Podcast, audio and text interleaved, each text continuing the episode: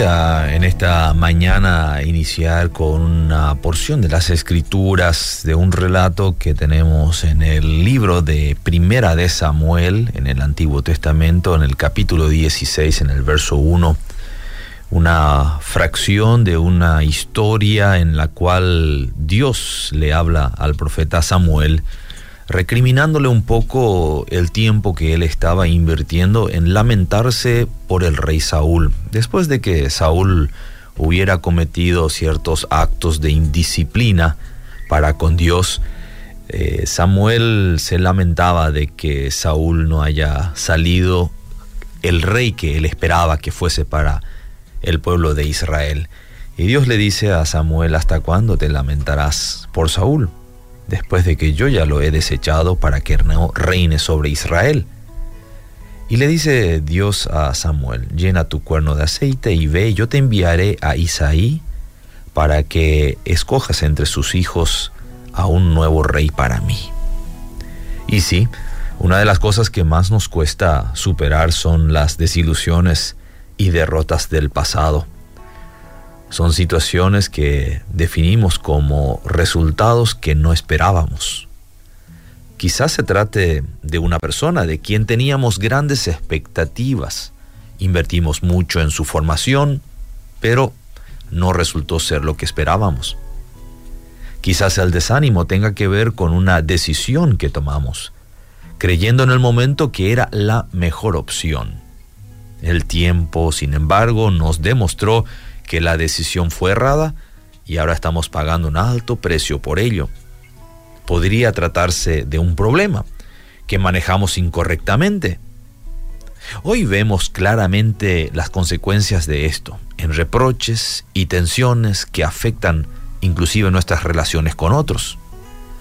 El hecho es que nuestra desilusión podría atribuirse a un sinfín de razones. La vida rara vez se ajusta a nuestras expectativas. Las cosas no son tan sencillas como esperábamos y la frustración frecuentemente es una compañera de nuestro caminar. Para muchas personas, las desilusiones y los sinsabores de la vida pueden convertirse en obstáculos mucho más difíciles de superar. Y presos de estas fuertes emociones, se nos puede ir la vida en lamentos por lo que nos tocó vivir. Una frase que frecuentemente se escucha en esta situación es, si solamente hubiera hecho esto, o si solo hubiera dicho lo otro.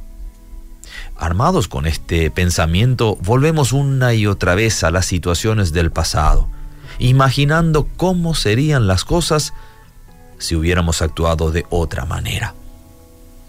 Pero observemos la pregunta que Dios le hace a Samuel. ¿Hasta cuándo te lamentarás? le pregunta es que el lamento resulta ser poco productivo, porque el pasado no puede ser cambiado. Solamente podemos aprender, aprender de él las lecciones necesarias para no cometer lo mismo, los mismos errores en el futuro. Mientras Samuel seguía lamentándose, Dios ya había avanzado hacia la próxima etapa en sus proyectos. Le dijo, de entre los hijos de Isaí, escogí un varón para mí, para que sea rey. Su mirada ya estaba puesta en otro hombre y las cosas que iba a lograr a través de la vida de este varón. El hecho es que hay un solo camino que podemos recorrer y ese camino está por delante. No debemos perder más tiempo de lo necesario meditando en las derrotas del pasado.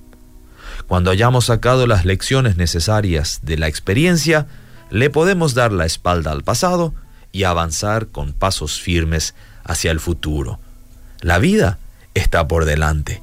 Y déjame concluir con esta porción de las escrituras que el apóstol Pablo le escribía a la iglesia en Filipos. Él decía, hermanos, yo mismo no pretendo haberlo ya alcanzado, pero una cosa hago, olvidando ciertamente lo que queda atrás y extendiéndome a lo que está adelante, prosigo hacia la meta.